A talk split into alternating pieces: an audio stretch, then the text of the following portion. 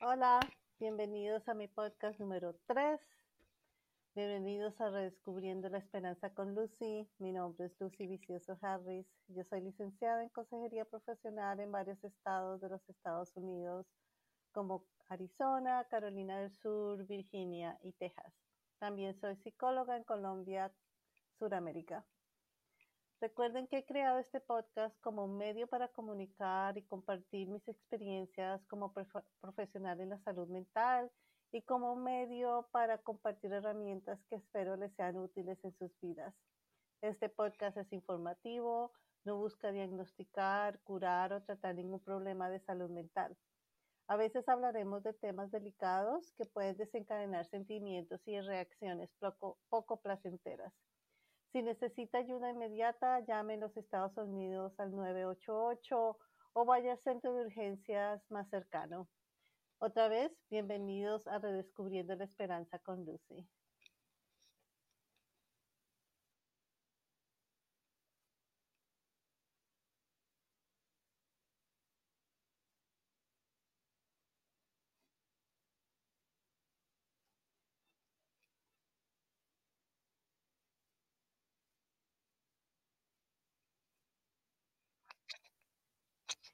Este podcast que eh, se publicará casi a final de año del 2023 está dedicado a que aprendamos qué es el perdón. Yo creo que es un tema bien importante que uh, conversemos sobre este uh, al final del año cuando tenemos nuevos propósitos de cambiar nuestra vida, perder peso, ahorrar más dinero, ser mejores padres, mejor esposo, mejor marido, propósitos nuevos para el 2024 y por qué no incluir el perdonar. Vamos a saber y vamos a discutir qué es y qué no es el perdón y cuál es el proceso del perdón. A veces tenemos mis, misinformación uh, de qué es lo que es el perdón. Nosotros hemos aprendido que el perdón es tolerar o aprobar o excusar algún comportamiento equivocado, lo que nos hicieron. A veces nos han enseñado que es olvidar o la, la ofensa, como si nada hubiera pasado, ignorarlo. Continuar una relación con una persona que nos hizo daño, especialmente si nos abusó o nos abusa. Eh, el perdonar y continuar una relación con esa persona es una señal de que yo lo perdoné o yo la perdoné. Es reanudar, inclusive no romper ningún o terminar contactos con esta persona. También uh, a veces creemos que perdonar es simplemente decir, perdóname o te perdono, ¿ok? Sin, sin en verdad saber o haber pasado por el proceso del perdón. También hemos aprendido que es algo que para perdonar la otra persona tiene que haber pedido perdón. A veces esperamos que la otra persona venga a nosotros arrepentidos para nosotros perdonarlo. En muchas ocasiones he visto también en muchas culturas que el perdón es una forma que sucede después eh, o como resultado de la venganza o el de desquitarse. El perdón nos también hay, se, creemos que se puede forzar. Muchas veces le decimos a los niños, pídale perdón por lo que ha hecho, forzándolos a algo que en realidad probablemente no están sintiendo, probablemente no están dispuestos a modificar su comportamiento. Sin embargo, creemos que por el hecho de que alguien diga, perdóname, o discúlpame, ya ese es el perdón. Pero entonces, si esto no es el perdón, ¿qué es el perdón? El perdón es un proceso individual, así como lo escuchan. No tiene nada que ver con la otra persona, no tiene nada que ver con la persona que me ofendió. Pero ¿cómo así? Si yo estoy con estos sentimientos negativos porque alguien me hizo algo, sí, no negamos el efecto de comportamiento de otras personas en nuestros corazones, pero el proceso de perdón no involucra a la otra persona. El proceso de perdón es la decisión personal que yo he tomado de dejar a un lado esos sentimientos negativos como el odio, el rencor, inclusive la vergüenza, el resentimiento, la ira, eh, ese sentimiento de que hubo, hubo injusticia, que me hicieron algo injusto. Es mi decisión de tomar esos sentimientos y dejarlos a un lado. No es que los vamos a negar y eso es lo que vamos a aprender de cómo manejar el perdón, pero yo lo saco de mi corazón porque esos sentimientos lo único que me están haciendo es hacerme daño a mí, no a la otra persona, no a la persona que me hizo daño, sino me está haciendo daño a mí. Lo otro también es cambiar un poco la perspectiva del cómo veo a la persona que me hizo daño otra vez, no es justificar los comportamientos de la otra persona, pero a la otra persona la veo como un ser humano, a mi transgresor o el que me ha hecho algo, ¿verdad? Lo, es, simplemente lo veo como un ser humano. Eh, si es posible, no siempre es posible o siempre es recomendable de que podamos enmendar o arreglar la relación con la otra persona especialmente cuando ha habido algún tipo de abuso físico, sexual o negligencia, no es recomendable en, niños o en ninguna persona que se enmiende una relación con una persona que es un, ah, que, es un abusador o una abusadora. El perdón es un cambio mental y es un cambio de corazón. Otra vez, por eso no involucra a la otra persona, porque yo soy la que tomo la decisión de cambiar mi corazón, de modificar mi corazón y modificar mi, mente para poder sanar mi corazón del daño que me han hecho. Incluso yo puedo llegar a perdonar a la persona que me hizo daño, aunque la persona ya no esté viva. He visto en muchos casos de clientes en, mi práctica privada que las personas que les hicieron daño ya han muerto si, han sido padres o el que les hizo daño. no necesitamos que la persona, eh, la que nos hizo daño, esté viva para nosotros pasar por el proceso de perdón. Podemos seguir ah, perdonando a una persona que ya no está con nosotros. Otra vez, es una decisión personal, es una decisión que usted la toma y nadie lo puede obligar. De pronto usted no está listo para perdonar ahora, como eso es una, eso es una decisión personal.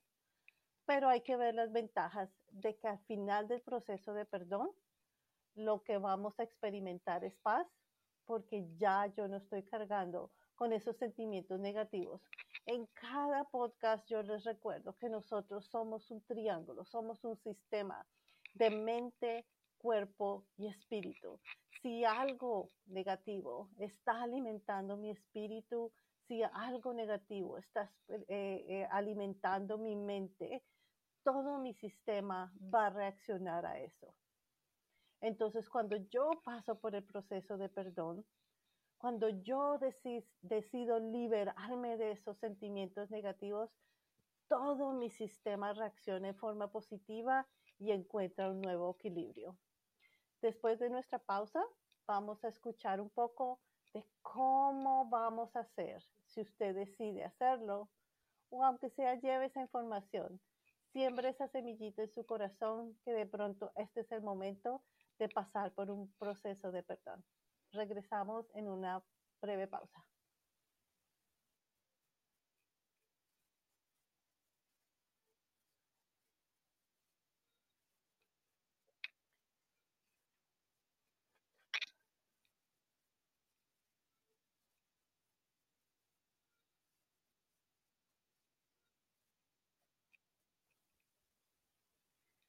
Gracias por estar conmigo otra vez en Redescubriendo la Esperanza con Lucy. El tema de hoy es el perdón.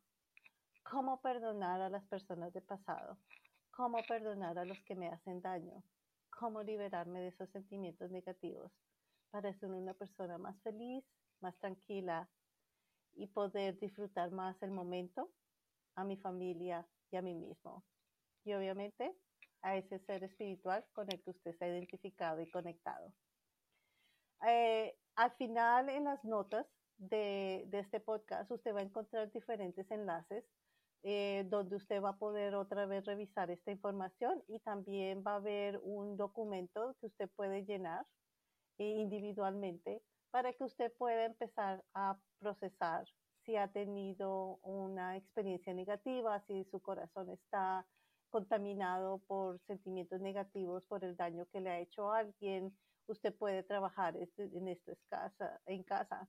Uh, siempre es recomendable de que uh, es bueno que usted no solo trabaje en esto solo, sino que tenga algo que le acompañe. Muchas veces la preocupación es que nos da miedo de que si yo confío en alguien, esa persona va a divulgar información confidencial con otras personas, con mis familiares, de que las otras personas no van a entender, que nadie me escucha.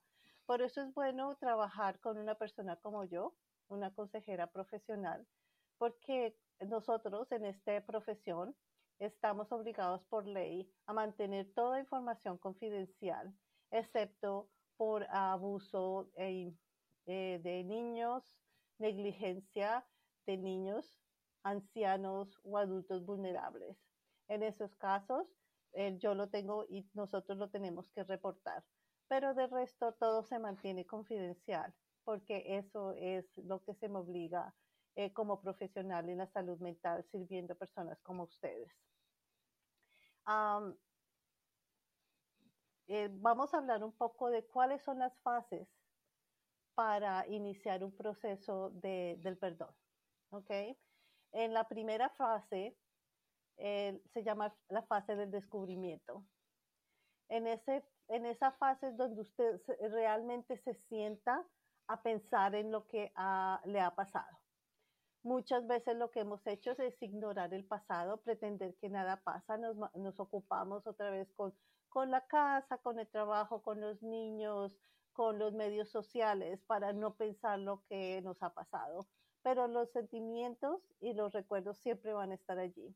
Eh, algo que es importante recordar es que el cerebro nunca va a olvidar esos sentimientos o, y esos recuerdos porque es información que el cerebro utiliza para ayudarnos en un futuro para sobrevivir y tomar eh, mejores decisiones o para protegernos. Así que el pretender que ya no, no me acuerdo o que no me importa es algo que no es realista. Entonces, en la primera fase lo que voy a hacer, en eh, la fase del perdón, lo primero es entender lo que me pasó. En, en ese usted se va a sentar y va a escribir todas las injusticias que, le, que usted ha soportado describiendo exactamente qué le sucedió y eh, especialmente por qué usted considera que eso fue injusto. Por eso en, estos, en estos procesos de perdón usted lo puede hacer solo en su casa, pero siempre es recomendable que antes de comience este, este proceso usted hable con un profesional como yo para ayudarle a desarrollar o a mejorar ciertas habilidades para manejar las emociones que usted va a encontrar cuando decide tomar un proceso como esto, cuando decide sentarse y dedicarse a pensar en las injusticias que le ha pasado en detalle, lo que ha soportado y por qué usted cree que fue, que fue algo injusto. No solo es eso, sino cómo lo impactó, cómo lo impactó emocionalmente, cómo lo cambió de comportamiento. Eh, de pronto la injusticia que, que usted sucedió le sucedió si fue un ataque físico y lo llevó a la, al hospital, el tiempo que perdió, el dinero que perdió, la experiencia de ir a de pronto haber hablado con la policía, las lesiones físicas que sufrió, de pronto tiene cicatrices en su cuerpo porque seguro tiene cicatrices en su corazón. O sea, todas esas cosas de sentarse de verdadmente analizar qué es lo que pasó y cómo lo impactó. ¿Por qué esto es importante? Porque tenemos que en verdad empezar a profundizar el impacto de lo que nos sucedió. No podemos seguir negando que eso son cosas del pasado y que no nos están afectando en el presente. De pronto usted todavía está su sucediendo abuso, sufriendo abuso. De eso vamos a hablar en otro podcast. ¿Qué hacer cuando estoy en una relación abusiva? ¿Cómo sé que es, que es una relación abusiva y cómo es una relación saludable? Eso lo hablaremos en otro podcast. Pero en este nos vamos a concentrar a procesar situaciones como estas, donde me han hecho dado daño y que me han impactado física, emocional y mentalmente. En esta misma fase de, eh, ahí concluimos la, la, fase primera, que es la, la fase de entendimiento o de descubrimiento, donde nos vamos a sentar y a describir con, con detalles otra vez qué es lo que me pasó, por qué creo que es injusto y cuál fue el impacto de lo que me sucedió. En la fase número dos, vamos a, se llama la fase de decisión. Allí es donde usted va a tomarse el tiempo, porque ese proceso no se puede hacer a las carreras. Esto es no es un proceso que lo hice hoy y mañana ya está bien. Esto toma tiempo, toma tiempo sanar su, sanar a su corazón, toma tiempo enseñarle a su cerebro y a su cuerpo que usted está seguro ahora, si está seguro, y cómo no dejar que el pasado lo siga deteniendo de hacer lo que y lo tenga paralizado de hacer lo que tiene que hacer o tener relaciones saludables. En la fase de decisión usted va a describir qué es el perdón para mí. Ya sabemos y la información de que lo que se supone es el perdón, pero ¿qué significa el perdón para mí en este caso? En mi caso, ¿qué es lo del perdón? ¿Cuál es lo favorable y cuál es lo desfavorable? ¿Qué es lo que está en contra o a favor de continuar el proceso de, de perdón? ¿Cuáles son los beneficios de yo entrar en un proceso de perdón? ¿Y cuáles son eh, la, las cosas en contra si yo decido entrar en el proceso de perdón. Ah, después de que usted ha puesto todo en papel, porque todo esto se hace en papel, no se hace solo en su cabeza, sino se hace en, es un proceso que se escribe. Usted va a empezar a tomar la decisión. ¿Cómo cambiarían las cosas si usted perdona? ¿O cómo cambiarían las cosas si usted no perdona? Y en esto es específico, ¿no? Oh, yo me voy a sentir bien. Tiene que ser bien específico. ¿Cómo lo va a cambiar un proceso de perdón? ¿O cómo, lo va, o cómo va a continuar su vida si usted decide no perdonar? Después de una breve pausa, vamos a hablar de las últimas dos fases de perdón y otra vez vamos a hacer un resumen de cómo y los, los beneficios de pasar por el proceso de perdonar.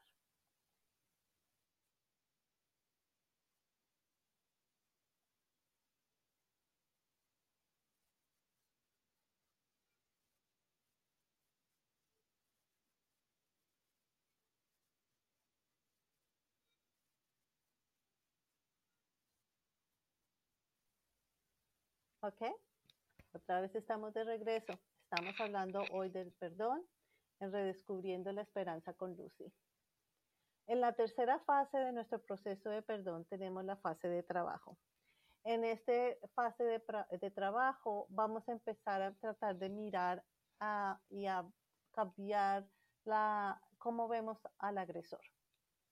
No estamos justificando lo que esa persona ha hecho, no estamos justificando lo que la persona nos hizo o le ha hecho a otras personas Simplemente estamos tratando de sanar nuestra mente, nuestra mente, mirando y viendo a esa persona, creando con, con hechos, bien tratando de mirar a esa persona con ojos diferentes. En este proceso usted va a empezar a tratar de averiguar, si no lo sabe, cómo creció ese, ese agresor, ah, cómo fue su niñez, cómo fue criado, uh, qué cree que le ha influido al comportamiento de esa persona para que se comporte así.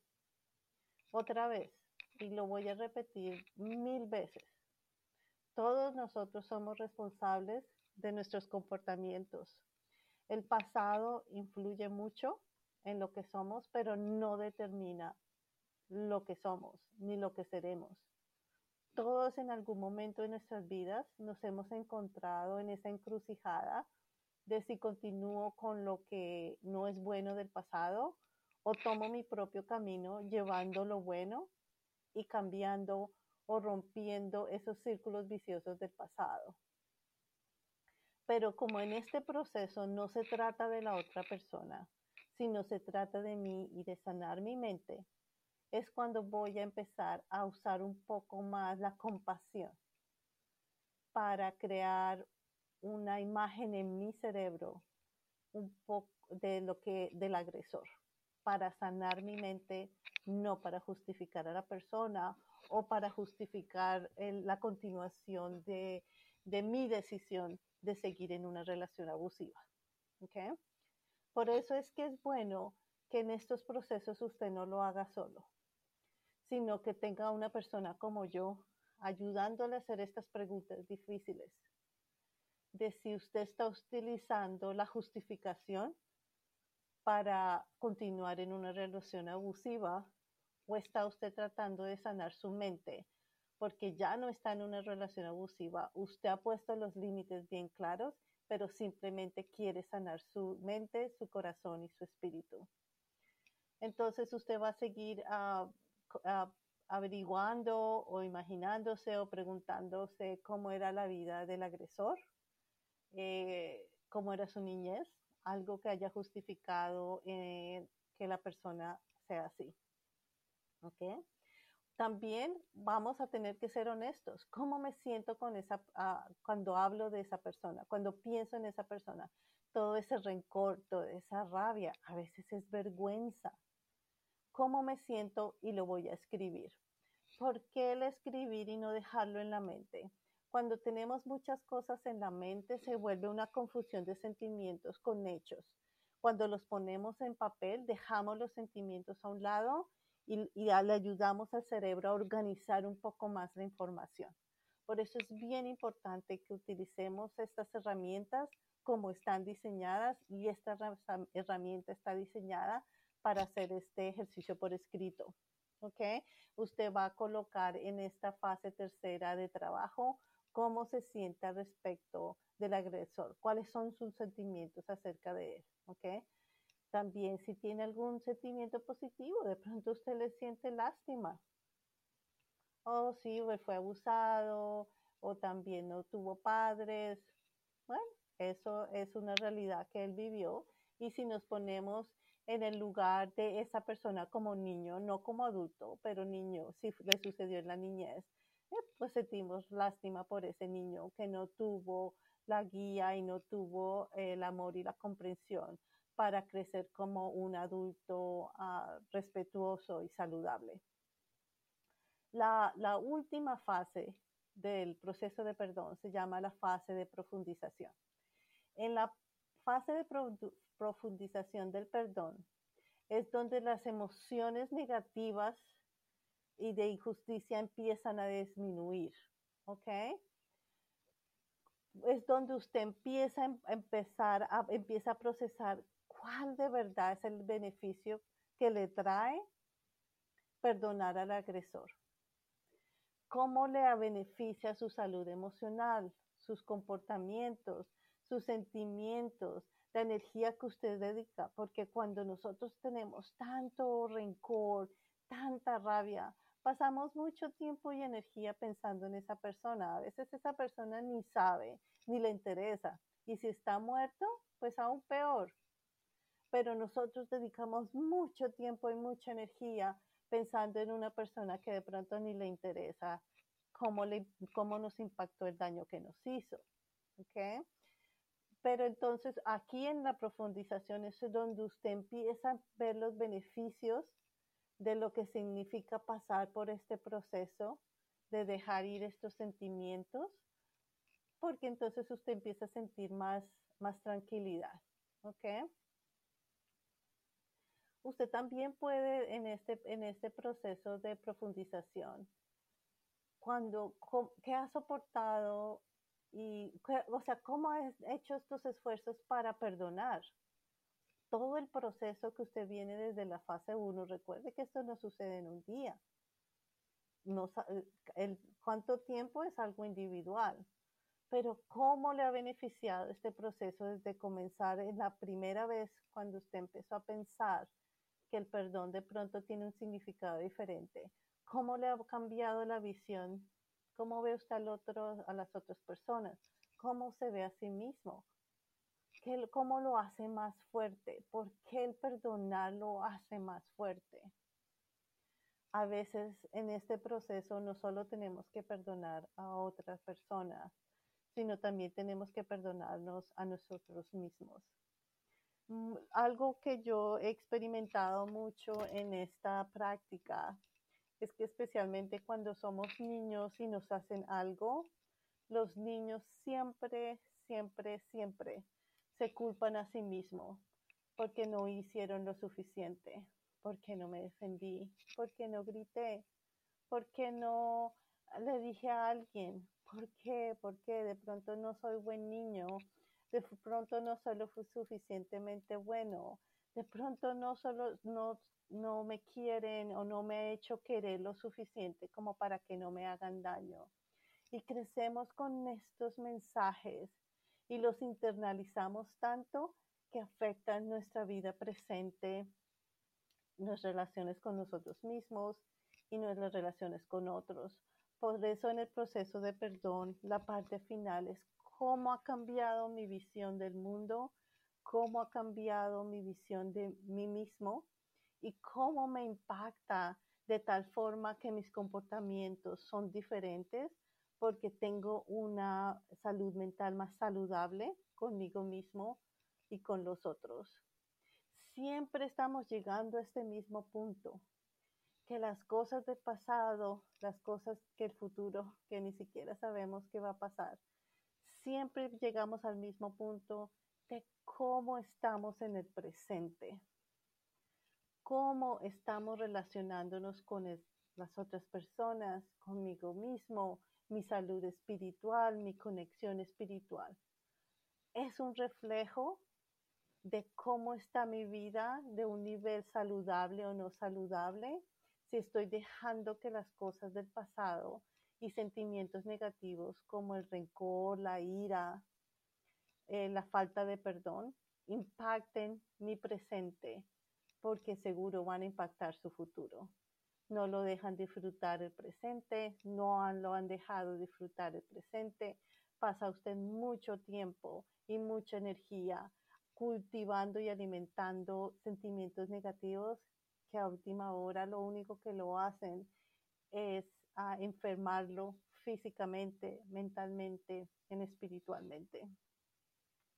Bueno amigos, espero que este mensaje de a final de 2023 los haya por lo menos puesto a pensar si de pronto para el 2024 tengo que comenzar con el proceso de perdonar, de sanar, de limpiar esas heridas.